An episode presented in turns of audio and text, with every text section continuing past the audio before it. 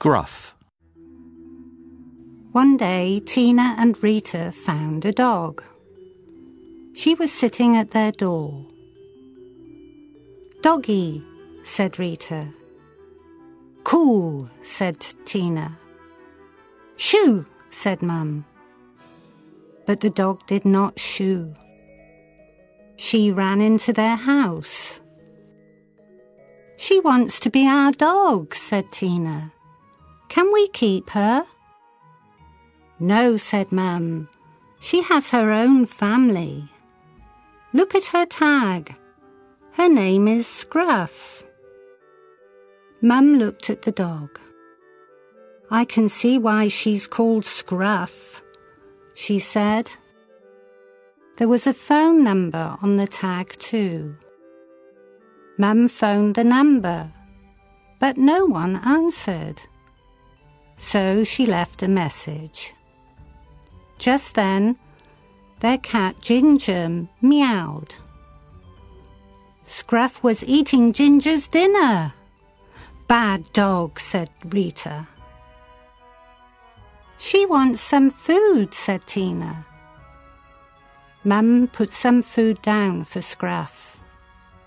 There you go, you scruffy dog, she said. Ginger looked cross. Then Scruff got into Ginger's bed. Meow, cried Ginger, looking even more cross. You bad little dog, said Mum. That bed belongs to Ginger. Later, Dad came home. He looked at Scruff. Who is this scruffy dog? He asked. It's Scruff, said Rita. I can see that. Said Dad. At dinner, Dad's food went missing. Where's my food gone? He asked. Scruff was eating it. You bad dog, said Tina. No one phoned back about Scruff. Tina was pleased but Mum was not. She put a notice in the newspaper. If no one phones about Scruff, can I keep her? Tina asked Mum. Found. Little dog named Scruff. Please call 559876. No, said Mum. If no one phones, we'll take her to the animal shelter. Please, cried Tina.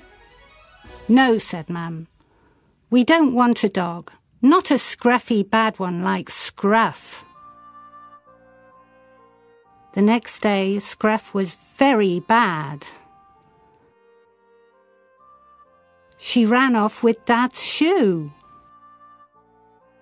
Later, the chicken for dinner went missing. Where can it be? asked Mum. Scruff and Ginger were missing too. The family went to look for Scruff and Ginger. They found them in the garden. They found the chicken too. You bad dog, said Dad. And bad Ginger too, said Mum. Look, Tina said to Mum and Dad. Ginger likes Scruff now. The next day, Mum found a hole in the garden. Oh no, she cried. Dad looked down the hole. What is that down there? he asked.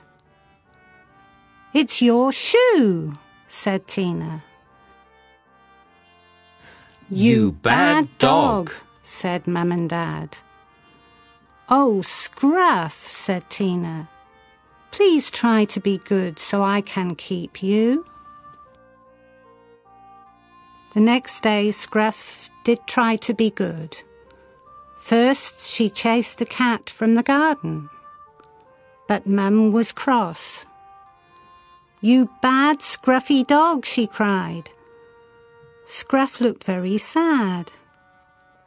Just don't do it again, Scruff, said Mum. She gave Scruff a little pat. When Dad got home, Scruff ran up to him. Get down, Scruff. Dad cried. Look, I'm all scruffy now.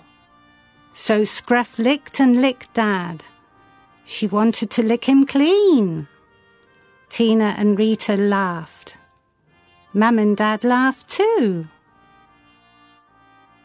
See, Tina told Scruff, they like you now. I'm going to ask again if I can keep you. Tina went to see Mum and Dad, but they had bad news.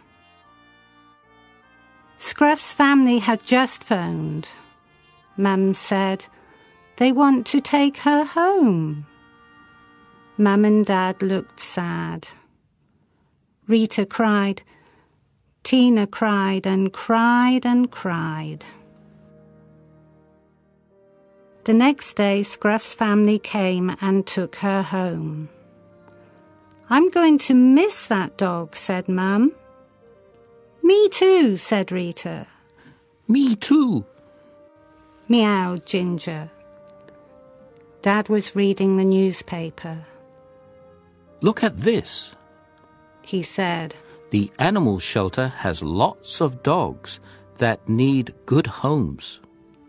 I don't want just any dog, said Tina. I want Scruff back, Let's go and see anyway. said Dad. The family went to the animal shelter. They looked at the dogs. The first dog looked like a very good dog. He was eating his dinner. The next dog was a very clean dog.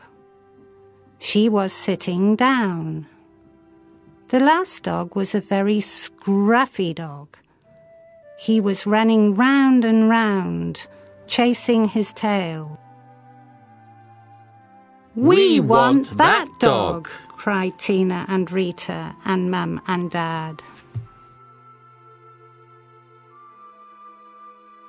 Keep. Own. Family. Tag. Answer. Leave. Message. Dinner. Later. Missing. Notice. Newspaper. Shelter. Try.